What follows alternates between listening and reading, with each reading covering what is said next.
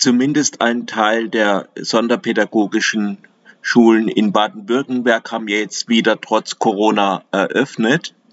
Ähm, was ist denn jetzt nun offen?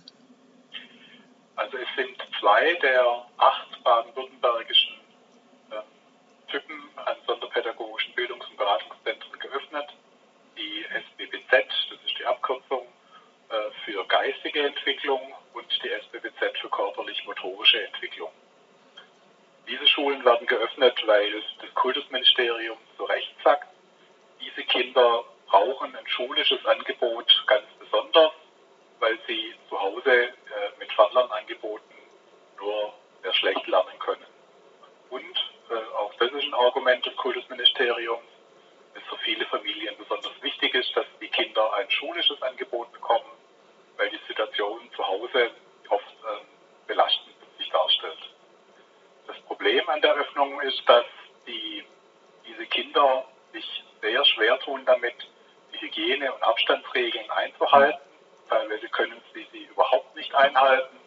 Da gibt es Kinder, die sich weigern, eine Maske zu tragen, die die Maske aufessen, wenn sie sie äh, oder dran rumkauen. Es gibt Kinder, die, sage ich mal, ungehemmt äh, Speichelfluss produzieren, die Erwachsene auch äh, umarmen, anfassen, manchmal spucken. Das sind einfach Kinder, die, die sehr besonders sind. Und dadurch entsteht sowohl für die Kinder als auch für die Beschäftigten an diesen Schulen ein sehr hohes Infektionsrisiko, was sowohl den Eltern als auch den Beschäftigten dort, den Lehrkräften, den Ergotherapeuten, pflegerischen Kräften wirklich große Sorgen macht, ähm, weil sie Sorge haben, sich selbst anzustecken und dass die Schülerinnen und Schüler sich anstecken. Dazu kommt, dass es in diesen Schulen besonders viele vorerkrankte äh, Kinder gibt, die hohes Risiko haben, wenn sie angesteckt werden, einen schweren Verlauf an Covid-19 zu bekommen, sodass es wirklich jetzt eine schwierige Situation darstellt. Einerseits das berechtigte Interesse, dass die Kinder in die Schule gehen, andererseits äh, im Grunde, äh, was Infektionsschutz, Infektionsschutz betrifft, eigentlich eine unzumutbare Situation für alle Beteiligten.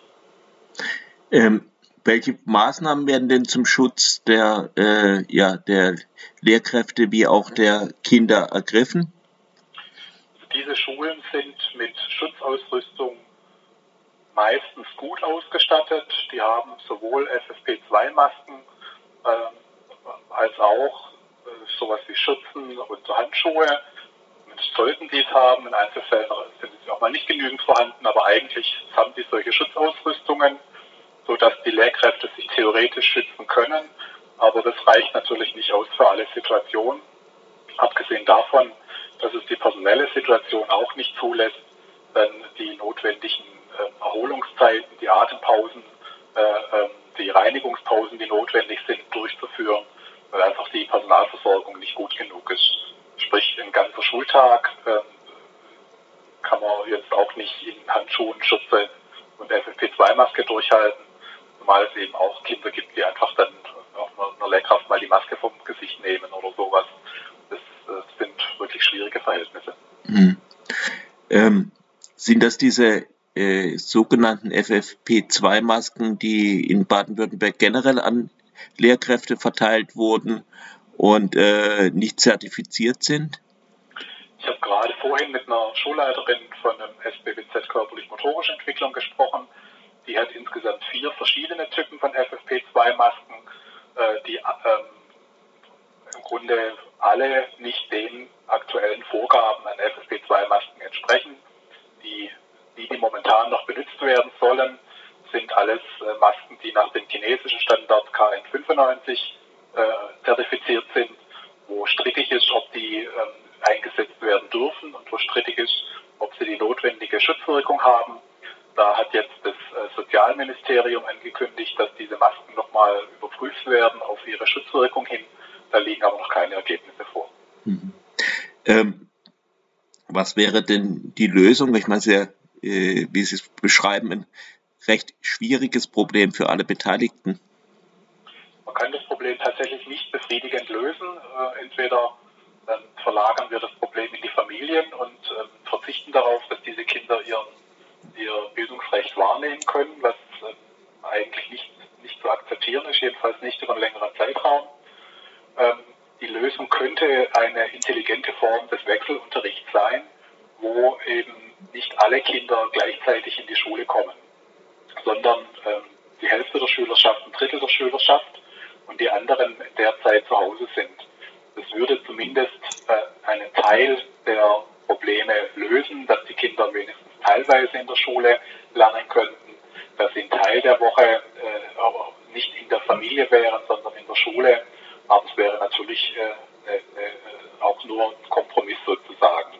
Aber das wünschen sich viele Schulen. Es gab ja auch schon eine Petition, die äh, annähernd 10.000 Menschen unterschrieben haben. Auch dort wird der Wechselunterricht als Modell gefordert. Sprich, Kinder kommen einen Tag in die Schule und sind am nächsten Tag wieder zu Hause oder sie kommen eine ganze Woche in die Schule und sind dann eine Woche zu Hause. Da würden die Schulen vermutlich vor Ort äh, tragfähige Konzepte entwickeln.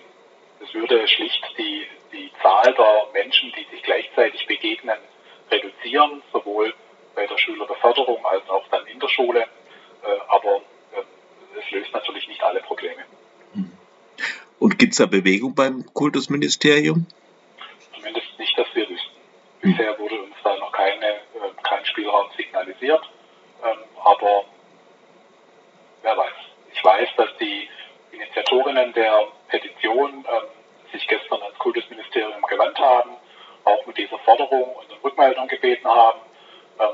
Das haben sie gestern hingeschickt. Äh, heute ist mir noch keine Reaktion des Kultusministeriums bekannt.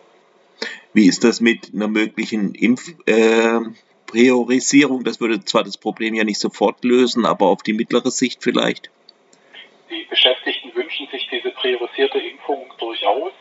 Es würde wenigstens das Problem einer potenziellen Ansteckung bei den Beschäftigten äh, reduzieren. Ähm, die, auch diese Forderung wird von den Initiatorinnen der Petition und auch von der GEW äh, unterstützt. Ähm, es wurde gestern allerdings äh, in Medienberichten vom, äh, berichtet, dass das Sozialministerium gesagt hätte, dass man hier diese Lehrkräfte nicht vorziehen kann. Da hoffe ich sehr, dass es da äh, noch Bewegung gibt. Es würde tatsächlich äh, den Beschäftigten wesentlich mehr Sicherheit geben für ihre schwierige Aufgabe.